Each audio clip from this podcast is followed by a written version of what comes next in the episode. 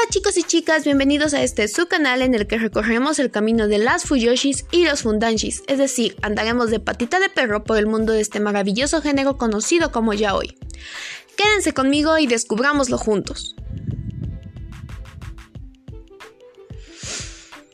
El día de hoy hablaremos del Omegaverse. Antes que nada, ¿qué es el Omegaverse?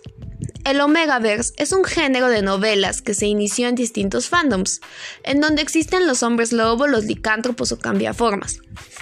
Lo interesante de este género es que aquí cualquiera puede embarazarse, ya sean hombres o mujeres, o la pareja sea heterosexual u homosexual. La sociedad se divide en seis géneros, tres razas y los dos géneros. Las tres razas son alfa, beta u omega, y los dos géneros son femenino o masculino. Primero les hablaré del alfa.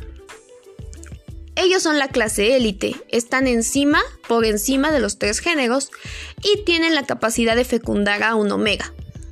¿Cómo? Pues poseen un nudo el cual se hincha dentro del omega.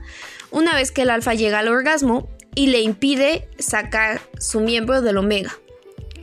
Ellos cuentan con un periodo de celo que ocurre cada 6 meses y dura 24 horas. Esto puede aparecer espontáneamente al estar cerca de un omega en celo, con el cual el alfa pierde la cordura y llega a ser muy violento si el omega se resiste. Sus características de los alfa es que son fuertes, grandes, pueden o no ser agresivos, poseen un gran instinto de protección, son súper territoriales, tienen voz de mando, lo cual genera sumisión en el omega o en alfa o betas más jóvenes. También, un alfa tiene más poder que otro cuando le es imposible de vencer o tiene un rango social, político y económico mayor que el otro alfa. Generalmente los alfa suelen ser los líderes de su nación, tienen cargos de política o negocios y pues generalmente tienen su vida asegurada. Del siguiente grupo del que les quiero hablar son los beta.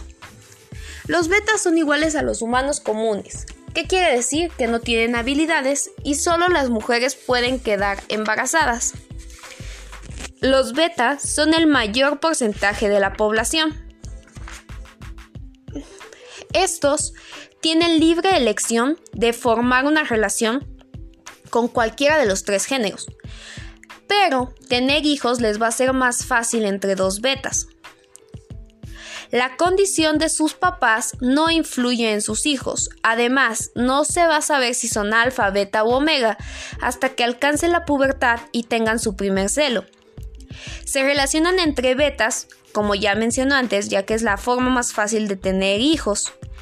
No tienen ningún órgano reproductivo especial, y pues ellos son la clase trabajadora. Son libres sin restricciones.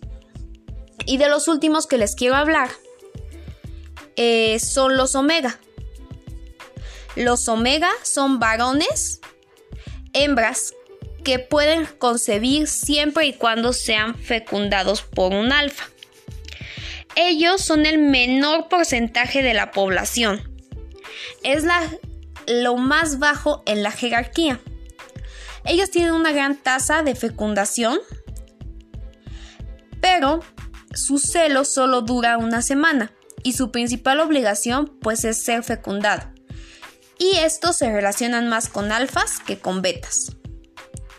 Cuando un omega está en celo con una determinada frecuencia, es decir, una semana de cada mes, este celo puede ser inhibido con pastillas, pero estas pastillas tienen efectos secundarios o pueden llegar a perder su efecto.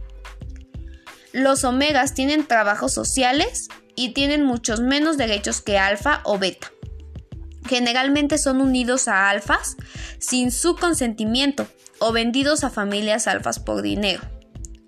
Suelen marcarse durante su celo, lo cual se hace mordiendo la parte posterior del cuello, con la cual el alfa le deja sus hormonas y deja de afectar a otros alfas para solo juntarse con la persona que lo mordió. Para que un omega no sea marcado contra su voluntad, debe de usar un collar. Este omegaverso tiene gran racismo y sexismo y generalmente no tiene amor, Pero aún hay una parte romántica. Y esto es que alfas y omegas tienen un hilo rojo del destino. Y cuando los omegas tienen su primer celo, pueden encontrar a su destino al mirarlo a los ojos. Y una vez que lo encuentren, aún se amen o se odien, no van a ser capaces de separarse. Y si lo hacen, sufrirán una soledad impensable. Es muy extraño encontrar a la pareja destinada y muchos mueren sin haberla conocido. Hasta aquí el podcast de Patita de Perro. Espero les haya gustado. Síganme para más podcasts sobre ya hoy. Hasta luego.